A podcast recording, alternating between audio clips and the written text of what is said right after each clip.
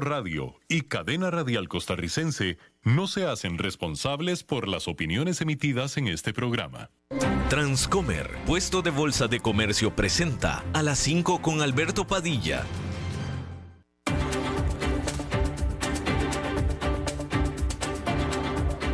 Inicia a las 5 con Alberto Padilla un programa diseñado con el objetivo de llevarte diariamente un tema de actualidad, acompañado siempre de reconocidos editorialistas, de lunes a viernes a las 5 de la tarde por CRC 89.1 Radio, a las 5 con Alberto Padilla. Hola, ¿qué tal? Saludos, bienvenidos a esta emisión de A las 5 con su servidor Alberto Padilla. Muchísimas gracias por estarnos acompañando.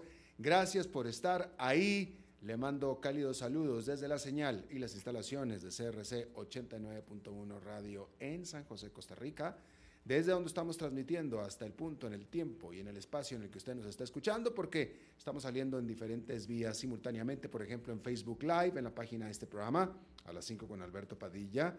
Estamos disponibles en el canal de YouTube de este programa.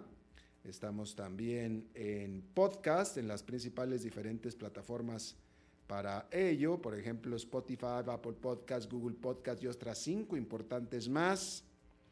Aquí en Costa Rica este programa que sale en vivo en este momento a las 5 de la tarde se repite todos los días a las 10 de la noche aquí en CRC 89.1 Radio. Estamos en vivo también en Costa Rica, en CRC TV, canales 49.1 y 19.1 de televisión abierta. En Liberty, canal 549 Canal 54 de Plus TV y Canal 63 de Cablevisión de Occidente en el mercado Tico. En esta ocasión me acompaña al otro lado de los cristales, tratando de controlar los incontrolables, el señor David Guerrero y la producción general de este programa, siempre poderosa, desde Bogotá, Colombia, a cargo del señor Mauricio Sandoval. Bien, Conforme avanza la semana, está terminando esta jornada de martes y pareciera que el tremendo susto de crisis bancaria en los Estados Unidos pasó, cuando menos este, por, lo visto, por lo menos este susto. Eh, y también, digamos que hasta ahora la certeza de que si por alguna razón algún otro banco eh, mediano eh, llega a tener los mismos síntomas o le llega a pasar lo mismo que le pasó a ese bebé y al Signature, la cosa será contenida y arreglada con la ayuda del gobierno de los Estados Unidos. ¿Sí? Hay que decir que en el caso del Silicon Valley Bank, este banco fue traído abajo por eh, haber estado lleno de valores de eh, largo plazo en su cartera, en su cartera de inversión.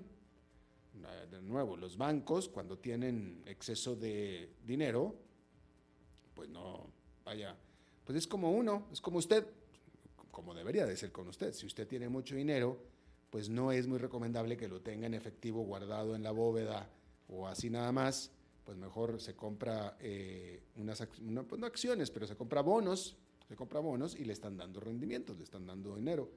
Bueno, pues eso es lo mismo que estaba haciendo el banco, nada más que estaba muy lleno de este tipo de bonos de largo plazo, cuyo valor cayó de las manos de la explosión de las tasas de interés a cargo de la Reserva Federal.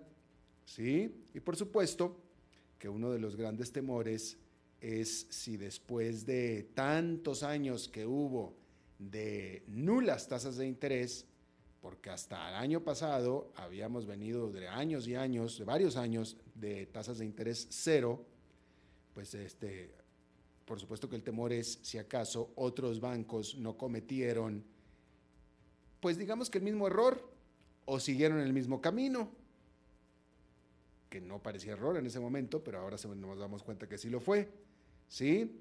Y ahora otra de las preocupaciones es el adagio que se conoce con respecto a los bancos centrales, sobre todo los que están tratando de luchar contra la inflación, y es que eh, en el caso de la Reserva Federal, que es el Banco Central de los Estados Unidos, este tiene que apretar y ajustar, como lo ha estado haciendo, su política monetaria para tratar de vencer a la inflación y hacerlo hasta que algo se rompa.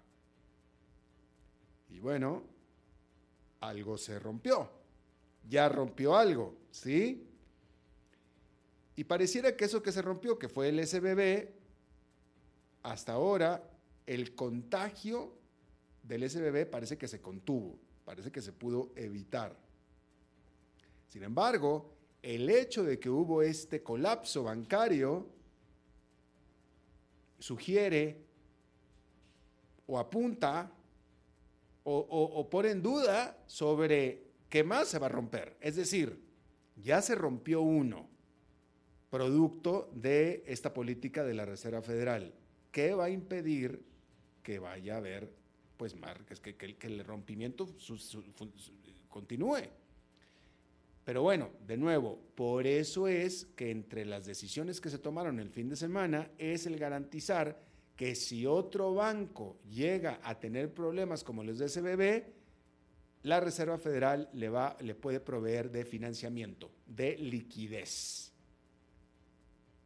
Y bueno, pues ahí está. Y parece que está funcionando. De hecho, allá en Nueva York eh, fue una jornada positiva bueno, no es cierto, discúlpeme, discúlpeme. Fue positiva durante prácticamente toda la jornada, solamente al último, literalmente en la última hora de operación o incluso hasta menos que eso, el mercado quedó en terreno negativo. Pero eh, fue en los últimos minutos y de manera muy ligera. El índice industrial Dow Jones quedó con una... eh, no, no, no, no. Discúlpeme, discúlpeme, discúlpeme usted, discúlpeme usted. Es que estaba viendo yo los futuros, discúlpeme. Los futuros de Nueva York están siendo negativos hasta este momento de manera ligera. Efectivamente, la jornada de este martes allá en Nueva York fue positiva, como le estaba informando. Discúlpeme, tenía la pantalla equivocada. Allá en Nueva York fue una jornada positiva, toda la jornada fue positiva y al cierre, con buenas ganancias, el índice industrial Dow Jones con una subida de 1,06%, el Standard Poor's 500 con un avance de 1,65% y el Nasdaq Composite con una ganancia de 2,5%. 14%. En este momento, los futuros de Wall Street para la jornada del miércoles, en este momento de la tarde del martes, son de unas eh, caídas ligeras de aproximadamente 0,2% para los tres indicadores principales. Así es que ahí lo tiene usted. Hay que decir que eh, respecto de SBB, algunas grandes firmas de eh,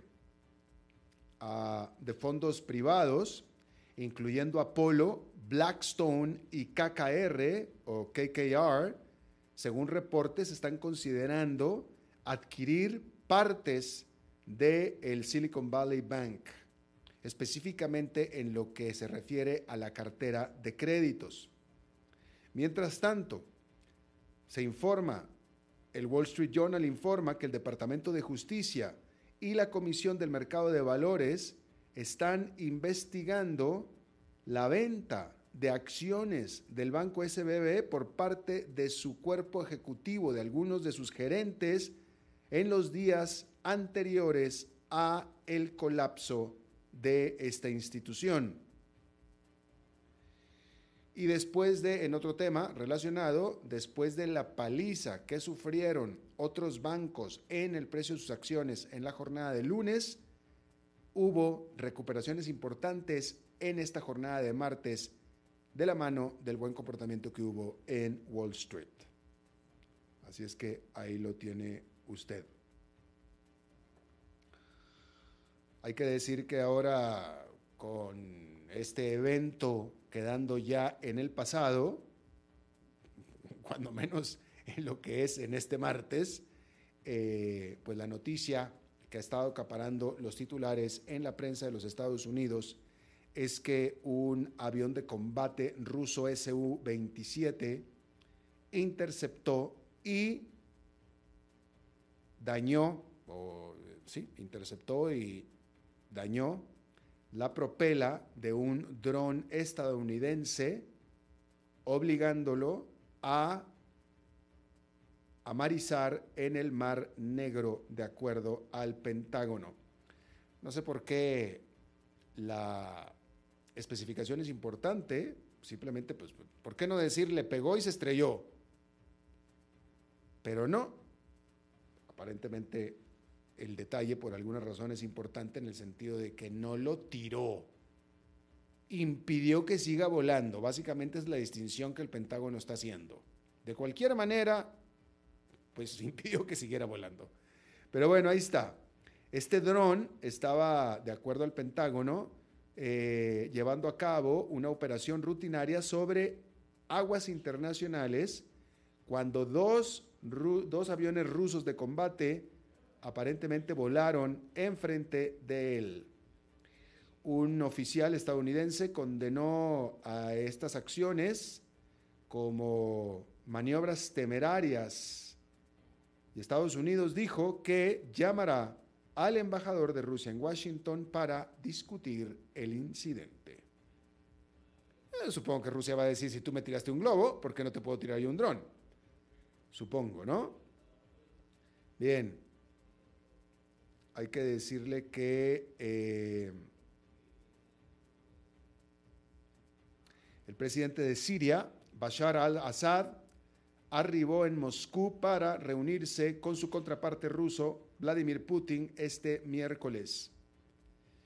Putin se conoce y se sabe que ha estado respaldando a Assad, este gobierno eh, pues renegado, dictatorial, basado en Damasco y ha intervenido en ayuda de Assad dentro de la guerra civil que lleva ya varios años en ese país. Esta reunión se da antes de que Rusia albergue a diplomáticos de Irán, Siria y Turquía este miércoles y también jueves. Turquía apoya a grupos rebeldes que controlan la parte noroeste de Siria. Hay que decir que al respecto, este martes, el canciller ruso Sergei Lavrov atendió a la reunión inaugural de el movimiento internacional pro Rusia en Moscú. Esta organización, la cual está ligada a el Sagrad, que es eh, el ala ultraderechista de la Iglesia Ortodoxa Rusia, eh, pretende o tiene el objetivo de promover la cultura rusa y la sociedad rusa también por todo el mundo. Un vocero del canciller de Rusia dijo que esta reunión sirve para eh, balancear lo que llamó la campaña antirrusa de Occidente y que sus delegados de varias docenas de países atenderán a esta reunión. Eh, como usted sabe, para todos los que nos escuchan, hay algunos que no, hay algunos que no, pero en la mayoría la invasión de Rusia a Ucrania lo ha puesto a Rusia como una como un paria, como un paria mundial, ¿no? Sin embargo, hay quien apoya a Rusia. Y aquí en Latinoamérica, en Latinoamérica hay quien apoya a Rusia. Hay quien cree que Rusia tiene justificación de invadir a Ucrania. Y en términos más generales, aquí en Latinoamérica hay personas que creen que un país tiene justificación de invadir a su vecino. Supongo que esas personas no tendrían ningún problema tampoco si Estados Unidos decidiera invadir México, ¿no? O Brasil, Paraguay. O Chile, Bolivia. O Argentina, Uruguay. ¿No? Porque si Rusia puede invadir Ucrania, ¿por qué los demás no pueden invadir a los otros? ¿No? Pero seguramente se inventarán sus cosas de por qué Rusia sí y los demás no. Pero bueno, el caso es que para esas personas en Latinoamérica, que las hay, que apoyan a Rusia, pues les voy a decir quiénes más apoyan a Rusia, aparte de estos latinoamericanos despistados, que por cierto algunos escuchan este programa. Hay que decir que a principios de este mes, solamente cinco países, que son Bielorrusia, Eritrea, Siria, Corea del Norte y la propia Rusia, rechazaron la resolución de la Asamblea General de las Naciones Unidas de condenar la invasión de Rusia a Ucrania, por supuesto. De 181 países que votaron, pues nada más estos son los que votaron en contra. Sin embargo, 35 se abstuvieron, ¿eh? 35 se abstuvieron, incluyendo China y la India. Que no votaron en contra, pero se abstuvieron, que es básicamente lo mismo. Digo que no votaron a favor. Hay que decir que un estudio, una encuesta global hecha por la Universidad de Cambridge, sugiere que en algunas partes del mundo y específicamente o notablemente en el sur y sureste de Asia, así como en el África subsahariana, la percepción pública de Rusia permanece en general bastante positiva. En general. Y bueno, pues ahí lo tiene usted. Eh, yo le comentaba, yo le comentaba que ya, ya como le digo, yo, yo sé, yo sé que hay gente que escucha este programa, hay gente en Latinoamérica que apoya, que piensa que Rusia está en lo correcto, ¿sí? Eh, y ya se pueden identificar, ya, ya, es, ya este asunto de los bots y los trolls es tan identificable que ya uno puede, eh, con la experiencia, poder saber quién es real y quién es bot y quién es troll, ¿no? Eh, y creo que ya le había platicado esto, pero en el, cuando empezó la invasión de Rusia hace exactamente un año, hace exactamente un año, y hasta el momento en el que Rusia quedó aislado del sistema financiero internacional, es decir, en las primeras semanas de la invasión, claramente había una campaña financiada desde Rusia en redes con bots y troles en español, presuntamente desde Latinoamérica, presuntamente, a favor de la invasión. Por tanto, en contra de todo lo que pudiera parecer que estaba en contra de la invasión, incluyendo a este servidor y este programa. Que por alguna razón, es decir, o sea, para este tipo de, para estas gentes, el llamarle invasión a la invasión ya era un ataque. Y entonces me atacaban.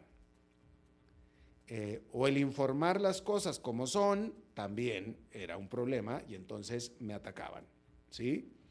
Eh, pero fue muy notorio, totalmente notorio, cómo estaban, eh, de nuevo, estos trolls y estos bots aparentemente haciéndose pasar como seguidores del programa y criticando y insultando la información que aquí estábamos dando, pero cómo tan pronto se conoció de las acciones de Occidente para aislar a Rusia del sistema financiero mundial y por tanto ya no podían fluir los recursos rusos hacia estas granjas de bots y trolls que presuntamente estarían en Latinoamérica o definitivamente fuera de Rusia, estas dejaron de funcionar dejaron de producir.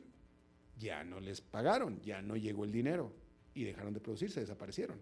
Fue increíble y fue muy notorio cómo en el momento en el que se informó que ya habían sacado a Rusia del sistema SWIFT, etcétera, etcétera, etcétera, e, e, estos, estos seguidores se desaparecieron. Desaparecieron, punto, adiós. Y lo mismo exactamente sucedió en la campaña de, bueno, no en la campaña, pero cuando la reelección trataba de, reelegirse Donald Trump, y cómo cuando después de eh, los ataques a la insurrección al Capitolio en Washington, más o menos en esa época, pero eh, definitivamente fue cuando definitivamente se declaró ganador a Joe Biden y que quedó claro que ya Donald Trump había perdido, en ese momento también, notorísimamente, todos los bots y trolls dejaron de funcionar. ¿Por qué? Porque les dejaron de pagar. Ya se acabó la campaña. Entonces es muy notorio, es muy notorio ese, ese asunto. Pero bueno, entonces, pero sí, pero sí hay gente de verdad que piensa que Rusia tiene justificación. Así es que ahí lo tiene usted. hay que decirle que, eh, bueno, a ver, déjeme le informo que ah, aquí en Estados, en Estados Unidos, en Estados Unidos, eh, déjeme encuentro la información, eh, Meta, que es la empresa matriz de ah, Facebook, anunció, de acuerdo a lo que ya se estaba esperando, ya lo habían reportes de prensa adelantado, Meta anunció el despido de adicionales 10 mil empleados después de los 13 mil que había anunciado en noviembre. Así es que ahí lo tiene usted. Hay que decir que, eh, eh, bueno, 10 mil son muchísimos, ¿no? Eh, empleados, por supuesto, es una gran, gran cantidad. y eso es una muestra de los dolores por los que está pasando Silicon Valley. Apple, vecina de Silicon Valley también, reportó que está postergando algunos bonos de algunos de sus empleados en su intento de la empresa también de recortar costos. En el caso de Apple, esta no ha despedido todavía a ningún empleado. Es la única de las grandes tecnológicas que no ha despedido empleados todavía en esta bajada que están teniendo. Y no lo ha hecho por una razón muy sencilla. Durante la subida no contrató tampoco prácticamente a nadie. Digamos que eh, Meta y Google, etcétera, etcétera, están dejando ir todo lo que crecieron o están enflacando todo lo que crecieron durante el año de la pandemia. Apple se vio mucho más mesurada, mucho más moderada, no contrató a nadie y por tanto hasta ahora no ha despedido a nadie tampoco, pero evidentemente está sufriendo porque está tomando medidas, evidentemente.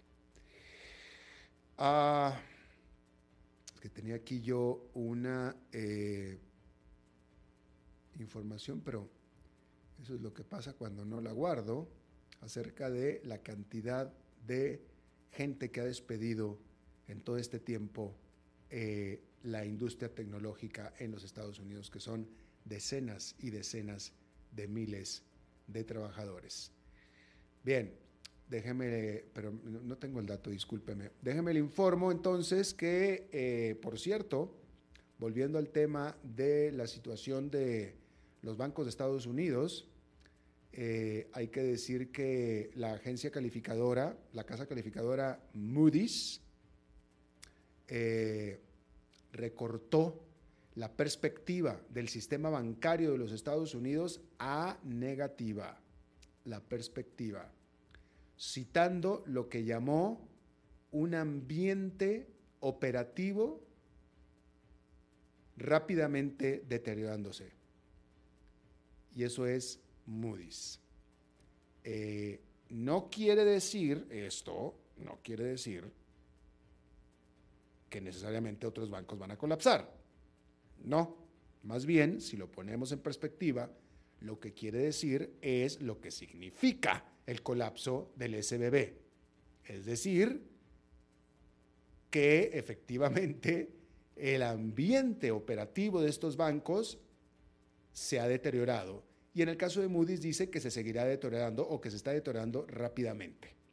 Entonces sí, efectivamente, en el caso de SBB queda de manifiesto el difícil ambiente operativo de los bancos, que uno ya quebró, colapsó.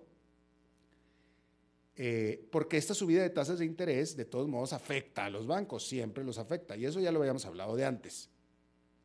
Eh, lo que no habíamos visto es que había al menos un banco que tanto le afectó que ya no podía seguir operando. Eh, que por cierto, que por cierto, fíjese que estaba leyendo un análisis muy interesante acerca del SBB y cómo el caso o la precipitación del SBB fue autoinfligida, no por la posición riesgosa y negativa en la que se puso el banco en sus finanzas internas, no tanto por eso, sino por la candidez y transparencia con la cual el presidente del banco lo habló. Es decir, en análisis, ahora en retrospectiva, se piensa y se asegura que si este hombre, el presidente del banco, que ya no es el presidente del banco, ya, ya lo cambiaron, lo despidieron, ¿verdad? Eh, si él no hubiera dicho nada, o lo hubiera dicho en otras palabras, hubiera sido más recatado en su confesión de que estaba teniendo problemas para recaudar fondos para pagarle a los que estaban retirando fondos, o sea, sus, eh, cuentas, no hubiera entrado en el problema en el que entró. Entonces, pecó de transparente. Tanto pecó de transparente que se le malentendió, porque realmente el banco o sea, el banco estaba teniendo problemas, pero tenía cómo resolverlos. Tenía cómo resolverlos. Entonces la crítica era, bueno, ¿para qué hablas? No hables, no digas nada, cállate, quédate callado. Quédate callado. Pero en el momento en el que él habló y dijo, estoy teniendo problemas, que digamos que tener problemas pudiera ser como normal dentro de la operación de cualquier empresa, ¿sí? Eh, no sé, digo, vamos a ponerlo eh, eh, en términos de, usted que maneja una empresa. Vamos a poner usted que, maneja una empresa, usted que trabaja en una empresa, ¿sí? Si su empresa, usted como jefe o el jefe de su empresa, está teniendo problemas para pagar a los proveedores, vamos a decir así, que es normal para una empresa que está en un ambiente económico medio pesado, este, está teniendo problemas, pero son manejables, son problemas manejables. Estoy teniendo problemas, sí, pero son manejables. Y bueno, pues vamos a, tardarnos un poquito más y hay que hacer las medidas que tienen que hacer las empresas para pagar a sus proveedores, sí. Vamos a seguir en este paralelismo. Este, pues imagínese que usted o su jefe, en un ejercicio de transparencia, ventilando, a lo mejor el señor estaba buscando este, no sé, pero estaba ventilando y dice el jefe o dice el dueño de la empresa, uy, y les dice a los proveedores, a, todos los proveedores, ay, ¿saben qué? Este, estoy teniendo problemas para pagarles, ¿eh? Porque no estoy recaudando el dinero, no me están pagando mis clientes. Pues eso desata un, un pánico entre los proveedores y le dejan de dar producto. Le dejan de dar producto. En cambio, si no hubiera dicho nada, le hubieran seguido dando producto y hubiera seguido operando la empresa muy bien. ¿Sí? Bueno, básicamente es lo que pasó en el banco. Básicamente. Entonces hoy los, los, los analistas, los críticos dicen, pues es que ¿para qué hablas? Te hubieras quedado callado. ¿Para qué decías? No hubieras dicho nada. Entonces, pecó de transparente, pecó de comunicador generó el pánico, porque al final lo que causó el colapso fue el pánico entre los clientes del banco que todos pidieron sacar su dinero. Y ahí sí se dio una corrida bancaria, se dio una corrida bancaria, la cual se generó por este señor que se pasó de bocón. De bocón. Por cierto, que el nuevo presidente del banco, puesto por el gobierno, está invocando a los clientes de SBB que por favor regresen, vuelvan, vuelvan a meter el dinero a sus cuentas en el SBB como antes. Al fin y al cabo ya están garantizadas por el gobierno, para los que habían sacado el dinero. Y el nuevo presidente pues está haciendo, tomando esa, eh, ese llamado, está haciendo ese llamado a los clientes. Bien, vamos a hacer una pausa y regresamos con nuestra entrevista de hoy. A las 5 con Alberto Padilla, por CRC 89.1 Radio. Estamos aquí reunidos para celebrar lo que será una unión, esperemos eterna, entre ustedes dos. Luisa, ¿tenés suficientes activos líquidos en tu portafolio de inversión? Sí, y lo tengo bien diversificado por nivel de riesgo. Jorge, ¿tenés ya listo tu fondo de emergencia? Eh, primero que todo, no. Y segundo, Luisa, ¿No se supone que este era el padre que nos iba a casar? Ay, no, amor. Eso todavía no. Este es un asesor de Transcomer. Y bueno, tenemos que hablar de tu falta de fondo de emergencia. Transcomer, puesto de bolsa de comercio. Construyamos juntos su futuro. Somos expertos en eso.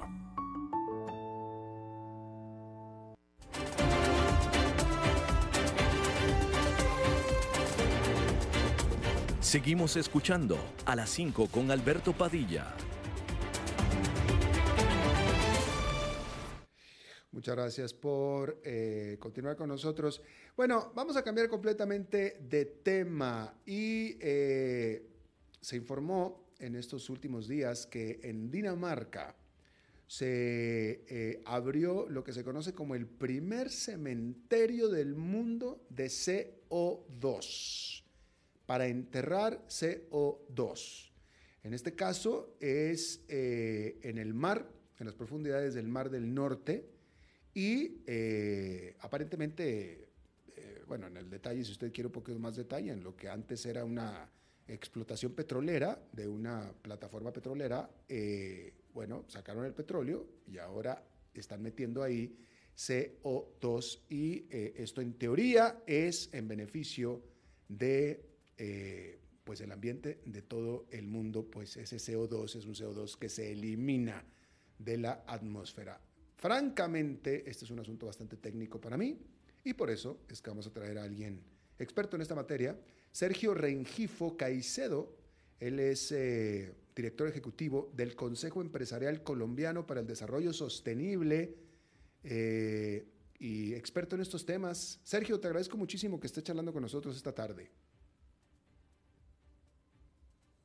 Alberto, muy, buenas tardes, ¿cómo estás? Gracias por la invitación, qué bueno estar contigo. Gracias, igualmente Sergio, te lo agradezco. Dime una cosa, este asunto de este cementerio, eh, eh, es, ¿es, literal? Es decir, ¿realmente se captura, se saca CO2 de la atmósfera y se mete en una caverna abajo del mar? ¿Literal? Literal, Alberto. Este es un, proyecto que lo llaman, se llama Green Sun pues en Europa este tipo de articulación, porque son tres países que, que, se unen para este, para este tipo de iniciativa, tenemos a Bélgica, a Dinamarca y a Alemania, que, o sea, por el tema transfronterizo se pueden desarrollar muy fácilmente este tipo de iniciativas, es capturar el, el CO2 y el subsuelo, eh, aquí en, en, una, un pozo petrolero, pues lo que hace es, hace la tarea de mantener ese CO2 y, y, y así de esa manera no se emite a la atmósfera y ayudamos a minimizar esas emisiones de gases de efecto invernadero para disminuir el tema del cambio climático. ¿De dónde o cómo, de dónde sacan o cómo capturan ese CO2? Este, este proyecto, Bélgica se captura el CO2 con la tecnología que tiene la, Unión Europea, lo transportan a Dinamarca y ahí con la tecnología también ya, en el cementerio que llaman Green Sun, eh, absorben este y mantienen en el subsuelo el, el CO2. Esto, Alberto, yo pienso que para poner en contexto a, las personas también, el mundo tiene tres desafíos globales. Uno de esos es la emergencia climática, lo vemos en la región, en América Latina, en Estados Unidos, si, si hoy ven las noticias, aparte del, del tema, del, del, del, tema financiero del SBB, también el aeropuerto de Nueva York está cerrado y muchos vuelos al interior de Estados Unidos y hacia, y hacia afuera están bloqueados por el tema climático.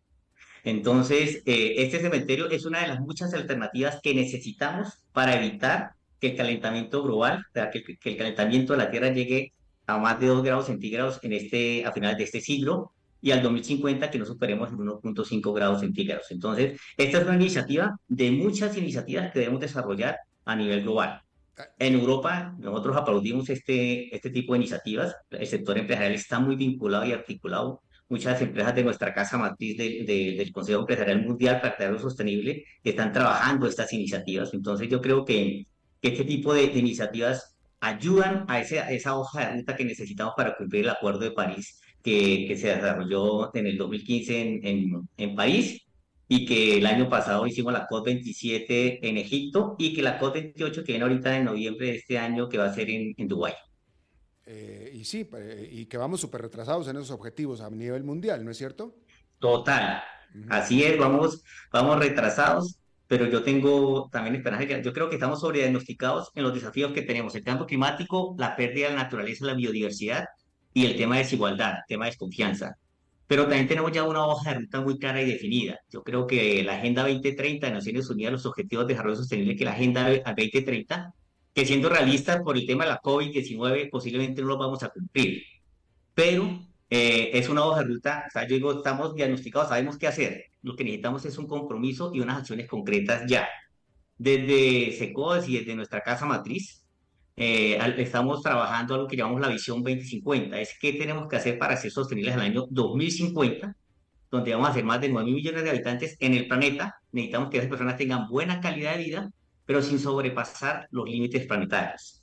Y para eso lo que define el World Business Council, alineados totalmente a la Agenda 2030, donde está el cambio climático como uno de los pilares fundamentales para esa hoja de ruta, es que tenemos que actuar ya y, invita nueve, nueve, caminos de transformación. Uno de esos nueve caminos es el tema de, la energía, eh, lo que hablamos del, del cementerio de, de CO2 en, Dinamarca. A mí me parece, es, es, una iniciativa espectacular, pero en nuestra región, Alberto, creo que no es fácil, digamos, porque la Unión Europea funciona realmente como un Estado. Son tres países, pero el tema legislativo, regulatorio, eh, es muy fácil, de, el, el tema de trámites es muy rápido.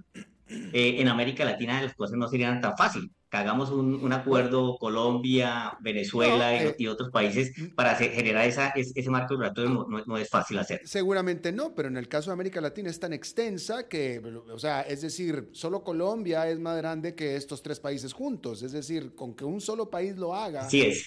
Con que un solo país lo haga y avanzamos, ¿no? Pero, pero, espérame, déjame, porque estás hablando, Sergio, con un dinosaurio, que soy yo. Entonces, nada más déjame entender bien, déjame entender bien este asunto del cementerio. Eh, eh, esta captura de CO2 que hace, ¿qué? ¿Lo sacan de la atmósfera o eh, son empresas, fábricas, qué sé yo, que están enviando su CO2 que emiten y en lugar de mandarlo a la atmósfera lo envían a, esta, a este cementerio? ¿Qué es? Sí es, las emisiones normalmente salen por, fuentes fijas o, fuentes móviles. Las empresas emiten, los, los las casas emitimos, a través de los coches emitimos gases de efecto invernadero. En este caso, el principal gas de efecto invernadero es el CO2. Lo que hacemos es la tecnología captura estas toneladas de, CO2. Se espera que este cementerio entre 2023 y 2026 captura el año más o menos 1.6 millones de toneladas. Se espera que entre el 2026 y el 2030 ya empiecen a capturar 8 millones de toneladas al año. Entonces, lo que, lo que hace es, eh, Bélgica captura a través de tecnología esas emisiones que están generando, ya sea por, por fuentes fijas o fuentes móviles, luego lo transportan al cementerio a Dinamarca y ahí lo llevan con, tecnología también al subsuelo y el subsuelo se encarga de mantener almacenado ese CO2 y que evitamos que ese CO2 vaya a la atmósfera y, evitemos así el calentamiento de, de estas de, eh, del planeta con el cambio climático. ¿Qué pasa aquí, Alberto? Aquí lo que estamos evitando es que esas emisiones vayan y, contribuyan al cambio climático. Es una iniciativa que posiblemente en el impacto, digamos, la generación de gases de efecto invernadero en el mundo no es muy representativo, pero es muy valioso porque necesitamos multiplicar este tipo de casos de éxito para capturar más CO2 y evitar que vaya a la atmósfera. El calentamiento global, las emisiones de gases de efecto invernadero se emiten. Eh, yo digo, el mejor ejemplo es un carro. Cuando uno va el carro con los vidrios arriba, eh, llega el sol, el, el, el, el rayo ultravioleta entra y, se, y uno entra al carro y está muy caliente. Eso es lo que hace la atmósfera en la Tierra, ¿no? Esos gases de efecto invernadero que estamos sobreproduciendo por, como seres humanos por la actividad humana, no están saliendo de la Tierra y por eso se calienta la Tierra.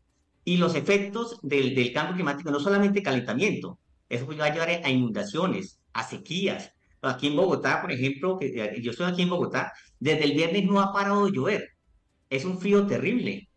Entonces, esos son efectos del cambio climático. Entonces, Alberto, lo que hacemos, este tipo de tecnología lo que hace es capturar, evitamos que vayan emisiones al aire, pero también lo transportamos y lo, y, lo, y lo, y lo enterramos en el subsuelo que se encarga de mantenerlo ahí. Eh, si tuviéramos la capacidad para capturar 42 millones de toneladas, que más o menos lo que estamos emitiendo en el mundo de gases de efecto invernadero, solucionaríamos el problema del, cambio, del calentamiento global, pero eso no es tan fácil. Yo creo que aquí requerimos un tema, un compromiso. Alberto, un tema importante que, que, no había comentado. Mm. Aquí lo que, el diferencial de esta iniciativa también es el compromiso del gobierno, la academia y el sector privado. Esa alianza tripartita que es fundamental que es lo que habla de la sostenibilidad, actores comprometidos para lograr un objetivo común. Eh, ahora, eh, déjame te pregunto, esta, eh, estos anuncios, estas promesas, estas estrategias que están teniendo las automotrices del mundo, de estas promesas de hacerse 100% de venta de automóviles eléctricos para el 2030, 2035 y 40, etcétera, ¿qué tanto impacto tendrá en el combate a las emisiones de CO2 en realidad? Yo pienso, Alberto, que no más de que ya el sector automotor, o sea, el, sector está hablando de carros eléctricos, de, eso hace 10 años, eso no pasaba por la cabeza de ningún dueño de, una empresa de automóviles. Hoy en día, porque es que el cambio climático ya no podemos decir que es un cuento chino, es una realidad. La evidencia nos está demostrando que existe. Por lo tanto, los negocios tienen que cambiar de su modelo de negocio tradicional. Entonces, el tema de infraestructura en, pasarnos a carros eléctricos es una solución, pero vamos a tener todavía carros con combustión.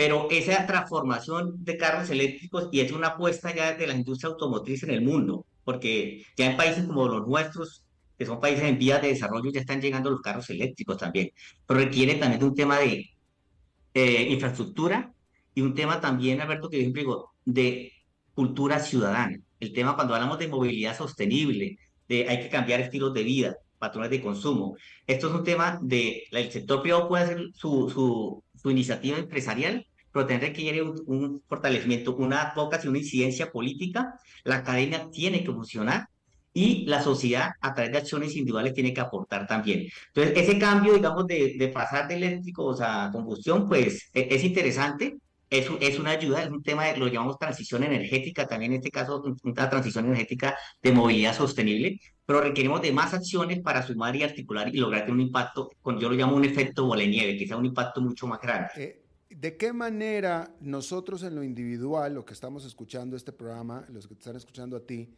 podemos ayudar? ¿Qué tiene que hacer el ciudadano de a pie para ayudar en el, para evitar el cambio climático? Aquí quiero ser soñador y voy a tratar de ser inspirador. Yo, les digo a las personas, eh, cuando uno habla, habla de ODS, como tú decías, que yo no lo entiendo mucho estos temas, la gente a veces no lo entiende. Eso tiene que ver con el gobierno, con el sector privado, a veces es un mensaje muy ambiguo. Pero nosotros siempre impulsamos una iniciativa que tenemos en el World con nuestra casa matriz y en SECOES, que llamamos los objetivos para vivir mejor. Cada objetivo está alineado a un objetivo de desarrollo sostenible. Y es a través de acciones individuales, sin importar en qué parte del mundo estemos, podemos contribuir a través de eh, cambios de estilos de vida y patrones de consumo. La primera invitación que hace un objetivo para vivir mejor es profundizar en el conocimiento. Si estamos hablando del cambio climático, entra a Google y conoce un poco más qué es el cambio climático. La segunda, la tercera y la cuarta acción es una invitación a cambiar estilos de vida, patrones de consumo, que si me voy en carro, oiga, ¿por qué no hago un esfuerzo y voy a empezar a, movilizarme en bicicleta o en transporte público? Y la quinta es que como ciudadanos podemos exigirle a nuestros líderes a que ayuden a cumplir ese objetivo para vivir mejor o ese objetivo de desarrollo sostenible. Entonces, no importa en qué parte del mundo, si me estoy cepillando los dientes y cierro el grifo, cierro la llave, ahí estoy contribuyendo a amenizar el consumo de agua si estoy en, mi apartamento y no estoy usando eh, la habitación, apague la luz. son, son acciones individuales que podemos empezar a minimizar los impactos y cambiar patrones de consumo. Un tema que no es políticamente correcto decirlo, Alberto, tiene es el crecimiento de la población. Estamos hablando que en el 2050 vamos a tener más de 9.500 millones de habitantes y por más sostenibles que seamos, posiblemente el planeta no nos va a alcanzar. Entonces, estos cambios también son fundamentales e importantes hacerlos. Entonces, para mí, la invitación es, tenemos que desaprender de la forma como nos estamos comportando actualmente en nuestro planeta. Hay que hacer una retrospección prospectiva y desaprender de, de lo que siempre hemos aprendido. Posiblemente las personas estamos, tenemos unas costumbres, hay que empezar a romper mapas mentales. O sea, Alberto, si fui claro, cualquier cosa aquí estoy para, para responder cualquier otra pregunta. No, no, sí. Eh, no, no, interesante. Yo, yo, yo creo que eh, efectivamente, eh, yo creo que todo mundo, tú estás en lo correcto en decir que la gente a lo mejor no lo entiende, pero está consciente. Es decir, yo creo que la, la gente está, sabe del cambio climático, sabe que hay problemas eh, sabe que el CO2 y sabe que los automóviles, etcétera, pero realmente me parece que la gran mayoría no sabe exactamente cómo ayudar o qué podemos hacer en lo individual, que debe ser importante, ¿no? Así es, Alberto. Yo creo que un tema, un tema fundamental es eh, profundizar en el conocimiento. Yo creo que en actores como los nuestros nos toca también simplificar el lenguaje. Hay que simplificar el lenguaje para que la gente que no está convencida de estos temas comprenda por qué es importante hacerlo también. Yo creo que el, tema de la evidencia del cambio climático es una realidad. Hay campesinos que uno va a territorios donde dice, ingeniero, esto no, eh, está, esperamos que lloviera, no ha llovido y los cultivos no nos dieron. Entonces, un tema importante, Alberto, que, quiero mencionarlo también es, aparte del cambio climático, esto del cementerio Green en, en, en Dinamarca, es un tema también, digamos, cómo profundizamos en la adaptación al cambio climático. En, países como los de América Latina tenemos que adaptarnos a la realidad del efecto del cambio climático. Aquí en Colombia hay, hay municipios, hay territorios en los cuales cuando llueve mucho, la tierra se empieza a derrumbar. Mm. Se están taponando carreteras, vías. Entonces, la adaptación al cambio climático es hacer un inventario de posibles zonas que pueden estar muy vulnerables a los efectos del cambio climático. Y eso es lo que tenemos que profundizar, trabajar fuertemente en adaptación. En la mitigación estamos trabajando, hay que, hay que seguir trabajando, pero en la adaptación, porque ya hay zonas que van a ser muy vulnerables. En América Latina espera que en los últimos años fácilmente en el tema puede subir entre 30 a 80 centímetros y eso es delicado porque pues, ciertas islas pueden desaparecer también por el efecto del cambio climático. Claro. Sergio Rengifo Caicedo, eh, director ejecutivo del Consejo Empresarial Colombiano para el Desarrollo Sostenible el SECODES. Te agradezco muchísimo haber charlado con nosotros. No, Alberto, a ti por la invitación y estaremos muy atentos a próximas invitaciones. Muchas gracias por, por todo. A ti también, gracias. Eh, vamos a hacer una pausa rapidísima y regresamos ah. con más. A las 5 con Alberto Padilla, por CRC 89.1 Radio. Estamos aquí reunidos para celebrar lo que será una unión, esperemos eterna, entre ustedes dos. Luisa, ¿tenés suficientes activos líquidos en tu portafolio de inversión? Sí, y lo tengo bien diversificado por nivel de riesgo. Jorge, ¿tenés ya listo tu fondo de emergencia? Eh, primero que todo, no. Y segundo, Luisa, ¿No se supone que este era el padre que nos iba a casar? Ay, no, amor. Eso todavía no. Este es un asesor de Transcomer. Y bueno, tenemos que hablar de tu falta de fondo de emergencia. Transcomer, puesto de bolsa de comercio. Construyamos juntos su futuro. Somos expertos en eso.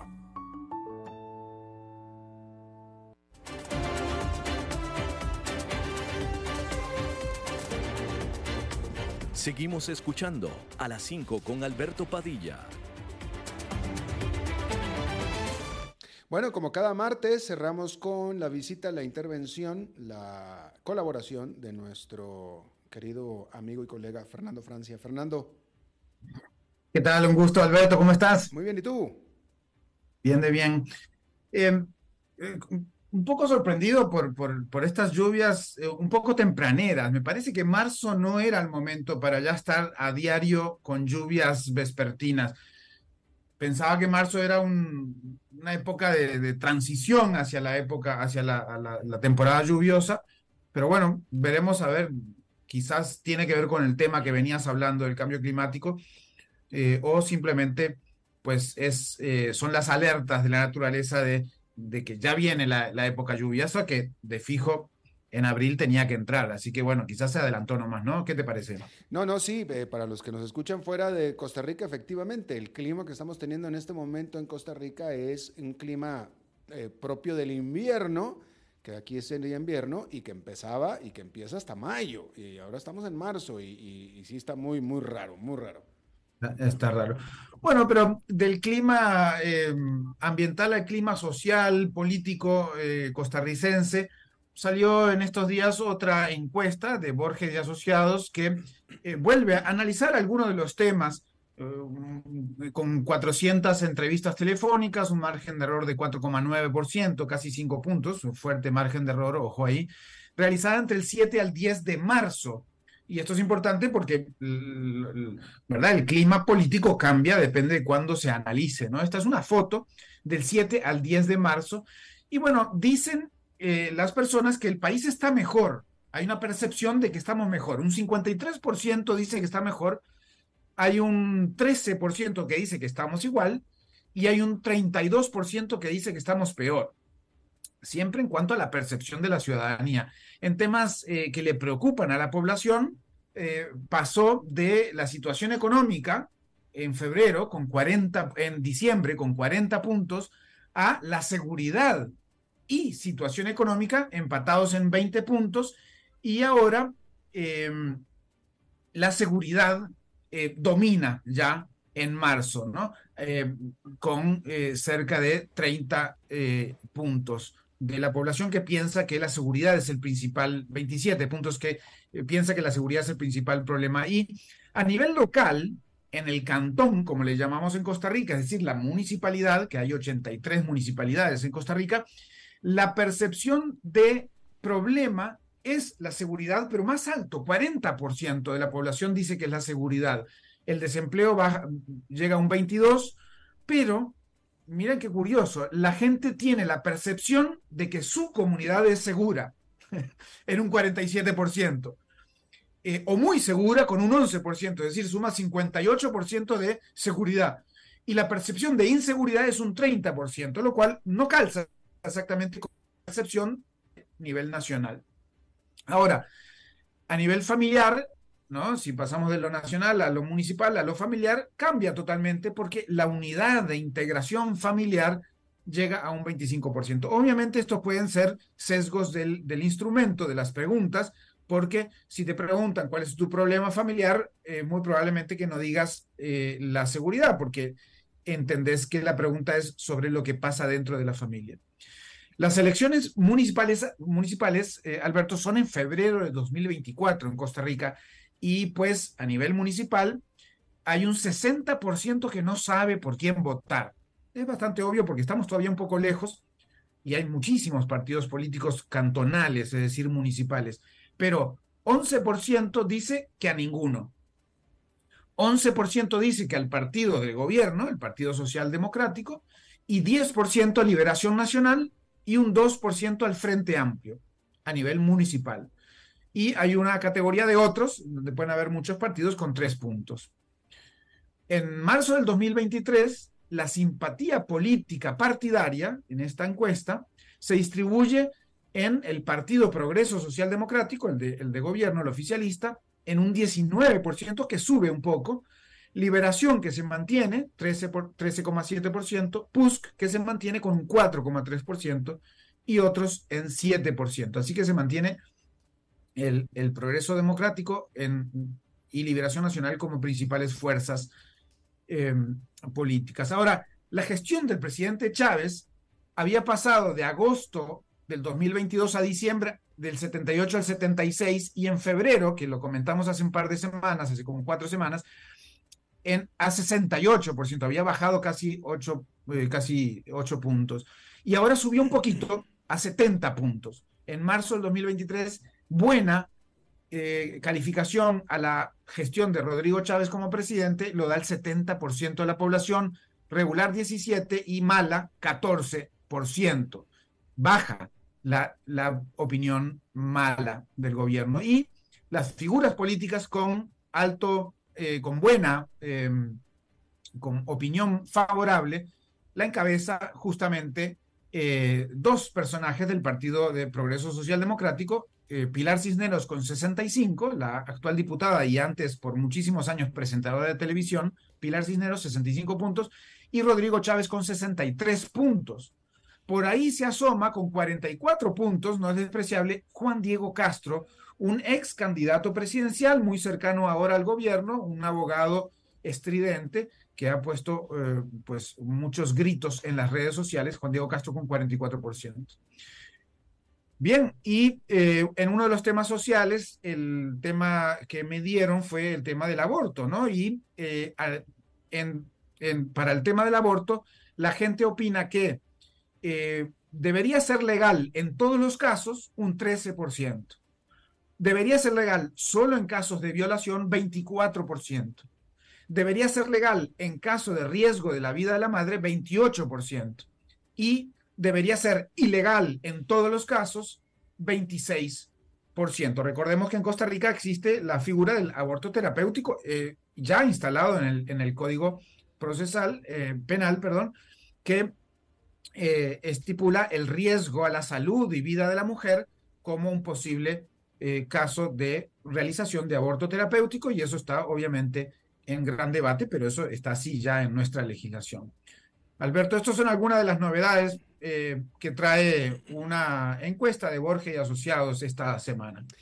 Eh, me llama la atención cómo em, eh, Rodrigo Chávez, el presidente, es popular, mas no su partido y no la política en general, que tienen puntuaciones muy bajas, pero él, como político y como persona, es muy popular.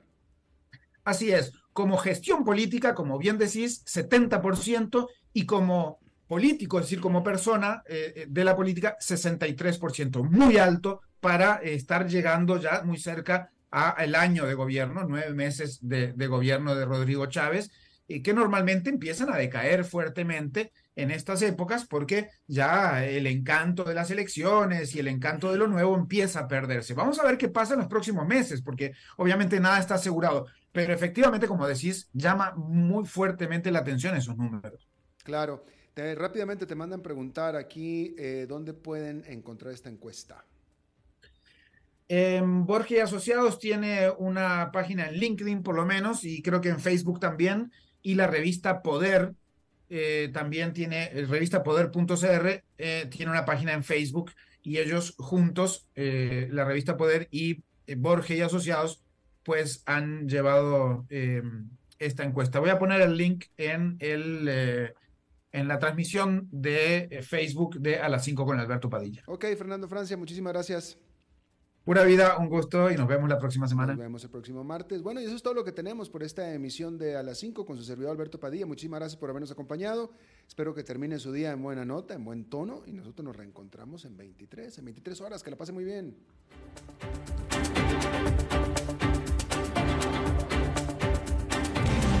Las 5 con Alberto Padilla fue traído a ustedes por Transcomer, puesto de bolsa de comercio. Construyamos juntos su futuro. Somos expertos en eso.